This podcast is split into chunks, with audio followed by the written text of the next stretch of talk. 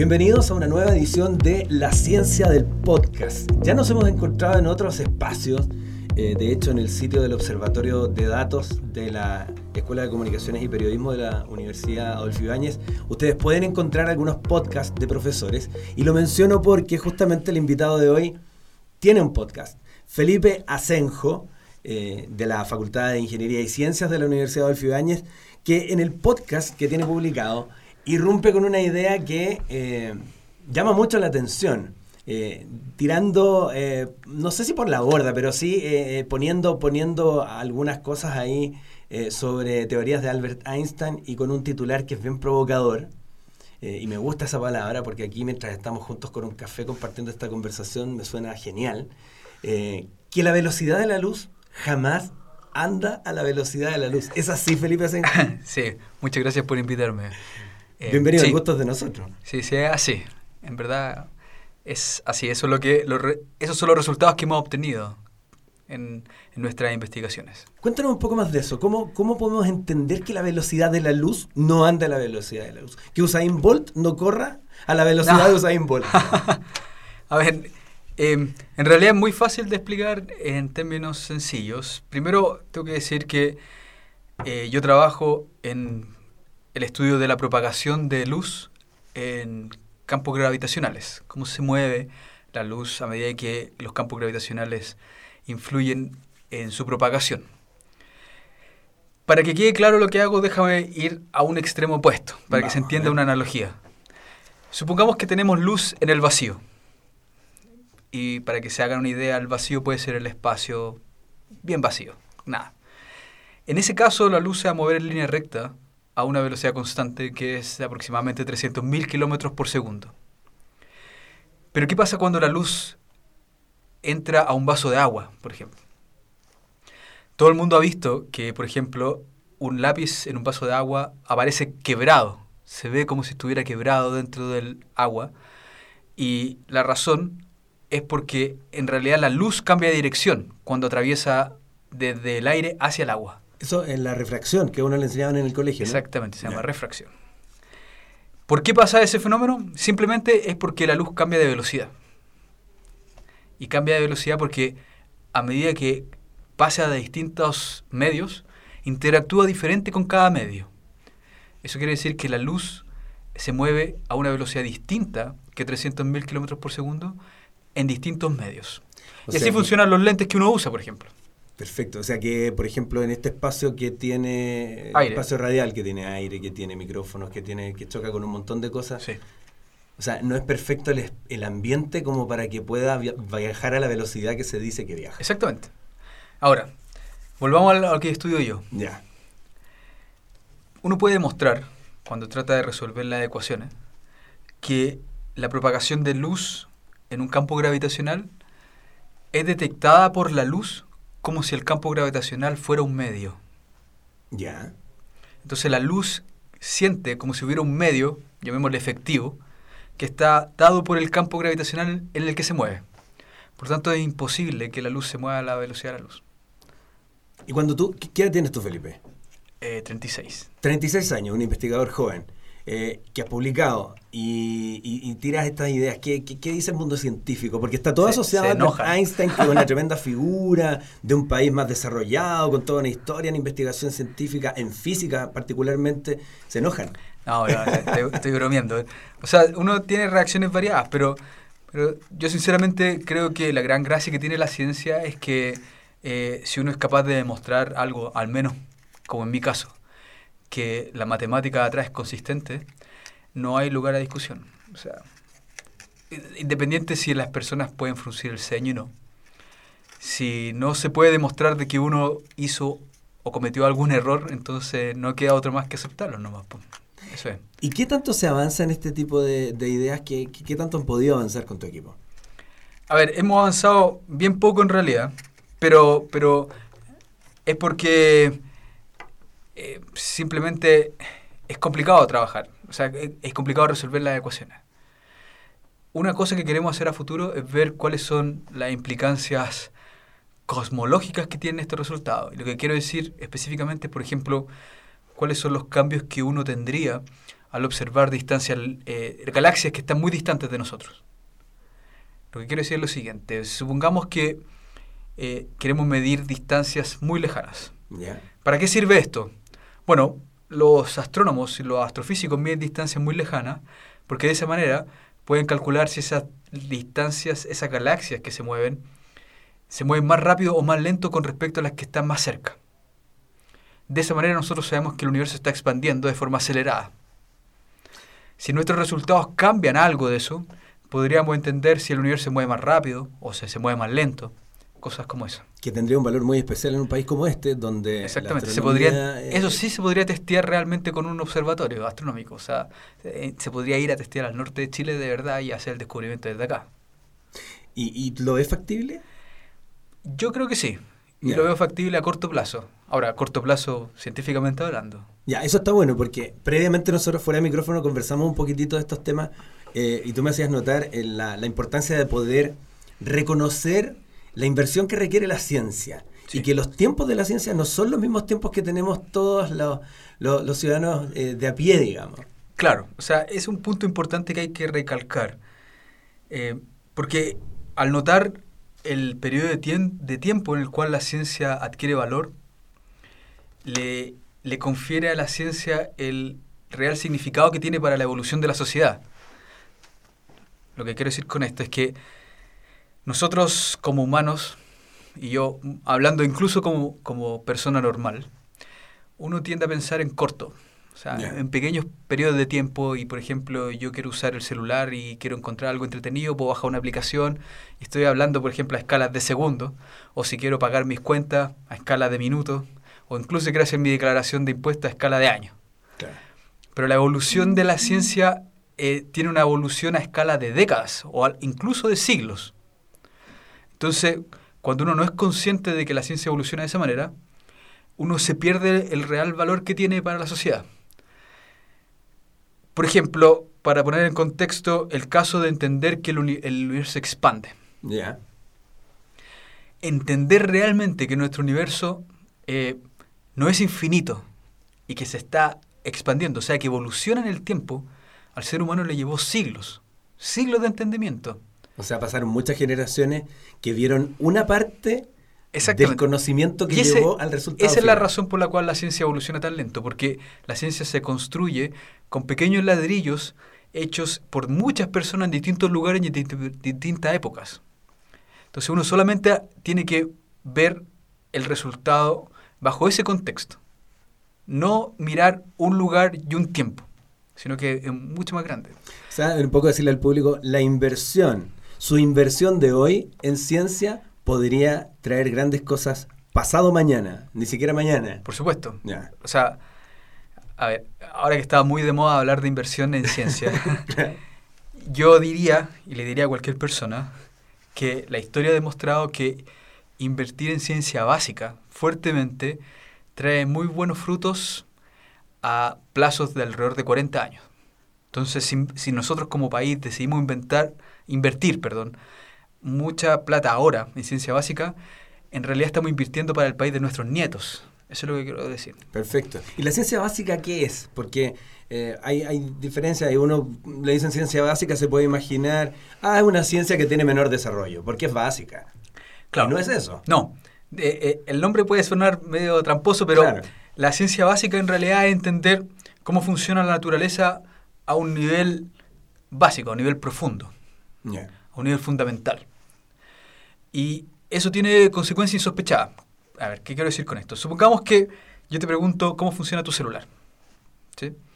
Un celular tiene muchas partes y todo el celular funciona debido a que cada parte hace su trabajo. Claro. Lo cual está bien. Pero para llegar al celular, para llegar a tener una tecnología como el celular, tuvieron que haber desarrollos científicos y tecnológicos que tomaron como 80, 90 años. Partiendo, por ejemplo, primero con la mecánica cuántica. ¿Por qué? El estudio de la mecánica cuántica es un desarrollo de ciencia básica, entender cómo funcionan los átomos. Pero ese desarrollo básico llevó a entender cómo funcionan los semiconductores, que son la base de los circuitos integrados que usa el celular. O sea, no es que Steve Jobs se levantó de la noche a la No. mañana y dijo, ¿sabes qué? Voy a hacer un celular. Es que ese, es el problema. Eso crea un- una, una- cero, digamos. una concepción errada de lo que es la ciencia. Las cosas que hizo como Steve Jobs eh, llevan a pensar a la gente que eh, existe este genio, que se le ocurre algo, El genio espontáneo. claro, y que, y que lo armó en dos, dos semanas en su garage. Y así no es como funciona la ciencia. Claro. Eh, Steve Jobs lo, lo que sí hizo muy bien fue juntar muchas cosas que estaban desconectadas y meterlas todas en un solo lugar. Pero esas cosas desconectadas tenían un desarrollo que llevaba décadas por detrás, de ciencia básica. O sea, Steve Jobs no inventó el celular, él armó el celular, Claro. claro. que es distinto. Por ejemplo, otro ejemplo, eh, la televisión, que ya es una cosa que todo el mundo asume como parte Como de la vida, claro. La televisión tal cual hoy día es eh, el concepto primitivo que es, por ejemplo, la televisión que teníamos nosotros, que eran televisiones viejas de tubo, Ya. eh, se inventó, No somos tan viejos, ¿sí? yo tuve de tubo, ¿En serio? de esa con un poto. Es que yo no lo quiero reconocer. Ah, bueno, la televisión con fotos, sí, Sí, claro, pues sí. exactamente. Sí, sí, sí. Esa televisión eh, se armó al principio del siglo XX, cuando se diseñó realmente.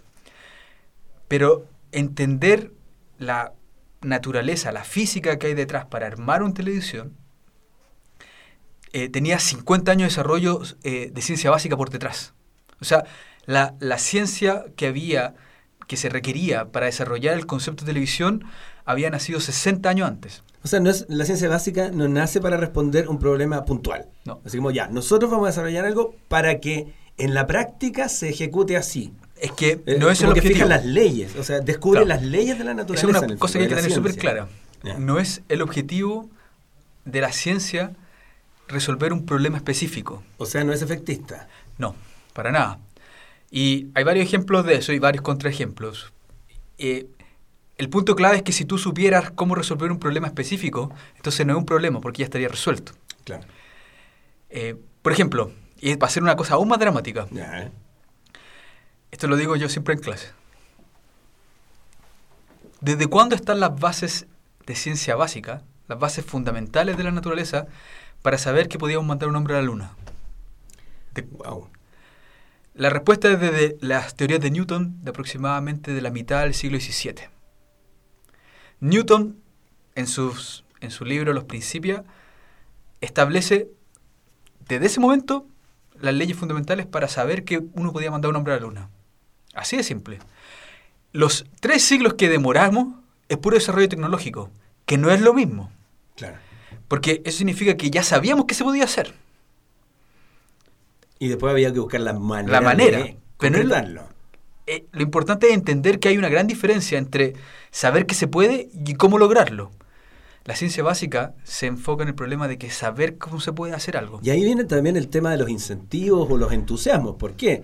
Estábamos en Guerra Fría, Estados Unidos y la Unión Soviética tenían un entusiasmo adicional para mostrar el éxito, ¿no? Claro. Y los dineros necesarios y las tecnologías necesarias para poder permitirlo, tuvieron los incentivos para lograrlo. Porque después se detiene esta carrera y hoy día tenemos una pausa también en eso. O sea, nunca más fuimos a la luna, si lo queremos llamar así. Sí, eh, ese otro problema que va más raya por la parte política. Claro.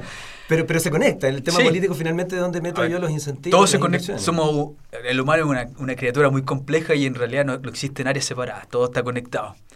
Lo cual implica que uno tiene que ser suficientemente consciente de que todas las áreas eh, contribuyen a la sociedad en sí mismo. Y somos poco conscientes de eso. Somos muy poco conscientes. O sea, eh, eh, volviendo al ejemplo de la ciencia, el ser humano en general, como sociedad, somos muy poco conscientes de cuán importante es la ciencia para nuestro desarrollo y, y la tendemos a dejar de lado, sobre todo en, la política por detrás.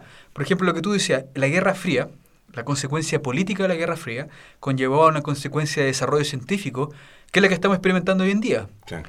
Y, y a nivel científico global, o sea, por ejemplo, el desarrollo de las telecomunicaciones es una consecuencia directa del desarrollo tecnológico del hombre a la luna. Porque tuvieron que saber cómo mandar satélites, su- supieron cómo eh, comunicarse con la gente de arriba. Y te, te doy un ejemplo súper concreto para que la gente entienda esto. El año pasado, China puso por primera vez un satélite en la cara opuesta a la Tierra en la Luna Ya. cosa que nunca se había hecho. Siempre se había orbitado la Luna por el lado de la cara opuesta O sea, a la Tierra. los chinos por primera vez y, y es la primera vez que se hace en el mundo. No es que ellos por primera vez No, en para el su, mundo. su propia historia. La Luna. eh. Eh, la Luna tiene una cara que es eh, opuesta a la Tierra, así que nunca la vemos, pero no, no está a oscuras, le llega al Sol. Nunca se había puesto un satélite ahí. Eh, el problema es que no se había puesto es que la gente no consideraba que era útil, por varias razones, pero hay un problema un poco tecnológico detrás, que el problema es cómo te comunicas. Si esa cara tú nunca la ves, significa que tú no puedes mandar señales Claro. para comunicarte. Entonces lo que hicieron los chinos muy inteligentemente es que pusieron una, una sonda en la Luna, pero al mismo tiempo pusieron un satélite orbitando la Luna. Entonces la sonda se comunicaba con el satélite y el satélite con la Tierra. Comunicación móvil. Ese, toda esa tecnología otro detrás se desarrolló por primera vez en la Guerra Fría. Porque era necesario saber cómo comunicarse con la gente que iba a la Luna. Entonces, eh, la gente tiene que estar consciente de que cualquier desarrollo político conlleva un desarrollo tecnológico que conlleva un desarrollo a nosotros como gente normal viviendo el día a día. Felipe, fuera de micrófono, eh, me contabas antes de empezar esta conversación una anécdota que a mí me pareció genial, que tiene que ver con una, una entrevista que un periodista le hace a un hombre fundamental en la historia de la electricidad. Hace, hace como 200 años atrás. una cosa poca. Sí, a ver, e- esta es una anécdota que explica más o menos por qué eh, es tan importante hacer ciencia básica y por qué es impredecible el resultado que puede tener a futuro.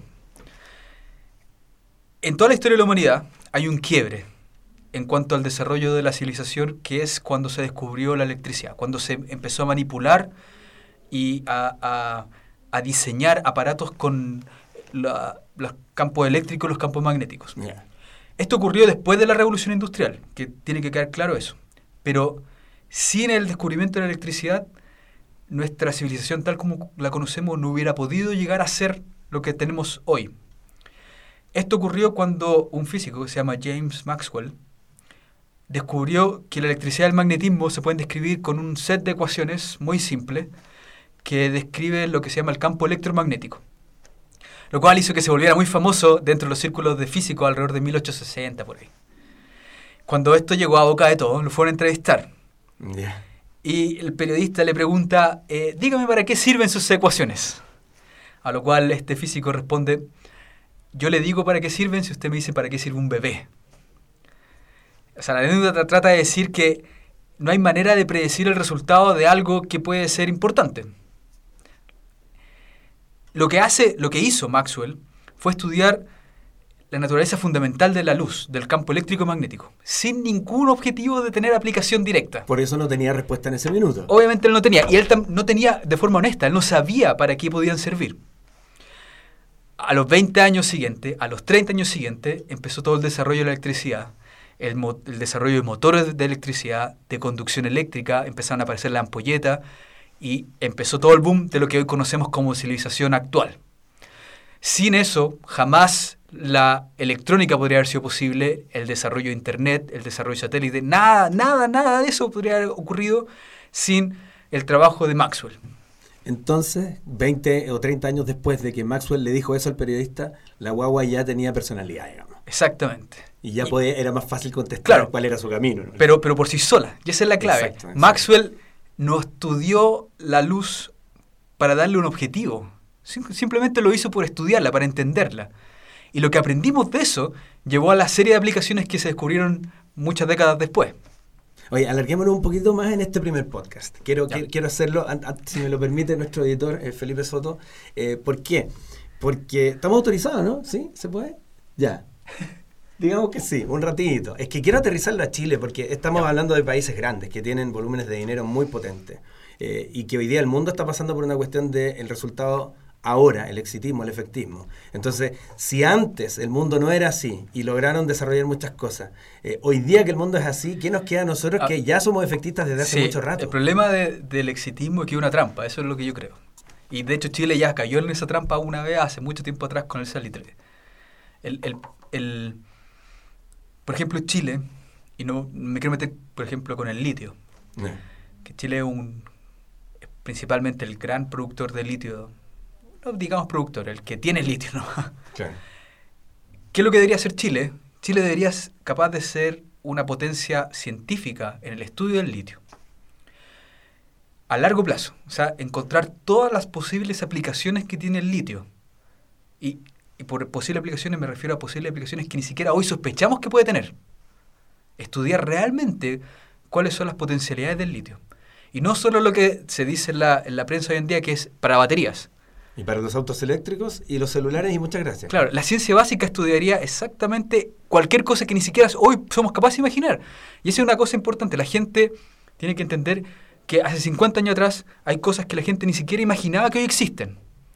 Por tanto, hoy se pueden estudiar cosas que en 50 años más podríamos no tener idea que pueden existir. O sea, la ciencia básica te presenta tus posibilidades. Exactamente. Y la ciencia aplicada después aterriza esas posibilidades. Exactamente. Y tienen que conversar juntas. Claro. Y la única manera que conversen juntas es que les pongas huevos a ambas canastas. Ya, y solo para complicarte, poner un pelo ahí, en- no en la sopa porque estamos con un café, un pelo en el café. Esto de crear un ministerio hoy día, que tengamos un ministerio de ciencia y tecnología, eh, ya que hablábamos que ambas cosas también conversan Sí. en el tiempo, nos, nos presenta un, un futuro esplendor en algún sentido, ¿no? Eh, a ver, personalmente yo creo que sí, pero mi sí está condicionado a la cantidad de recursos que se le pongan a la ciencia actualmente. O sea, si la cantidad de recursos no va a cambiar, da lo mismo si tenemos un ministerio. Eso es lo que yo pienso. O sea, Y eso así es. implica una política país que incluso parte en la casa, explicándole a los niños que, que Sí. no es pérdida de tiempo hacer ciencia. Claro, o sea, primero parte por mucha más plata la investigación, tanto aplicada como básica. Y segundo, es reconocer de que, lo que te decía al principio, que, por ejemplo, ponerle plata a la gente de doctorado que está estudiando, empezando su carrera científica, es una inversión a largo plazo a nivel país. No es, no es una pérdida de tiempo, no es una pérdida de recursos, de, de capital. No es que ese cabro decidió hacerse, decidió hacer una carrera científica y lo perdimos para la industria. No es así es una cosa que puede dar mucho más fruto si en el día de mañana la industria trabaja de la mano con la ciencia. Me quedo con esa idea, nos quedamos con esa idea. Eso. Ya, me gustó. Muchas gracias Felipe Asenjo aquí en la ciencia del podcast. Muchas gracias. Que estés muy bien. Gracias. Nos escuchamos en una próxima edición.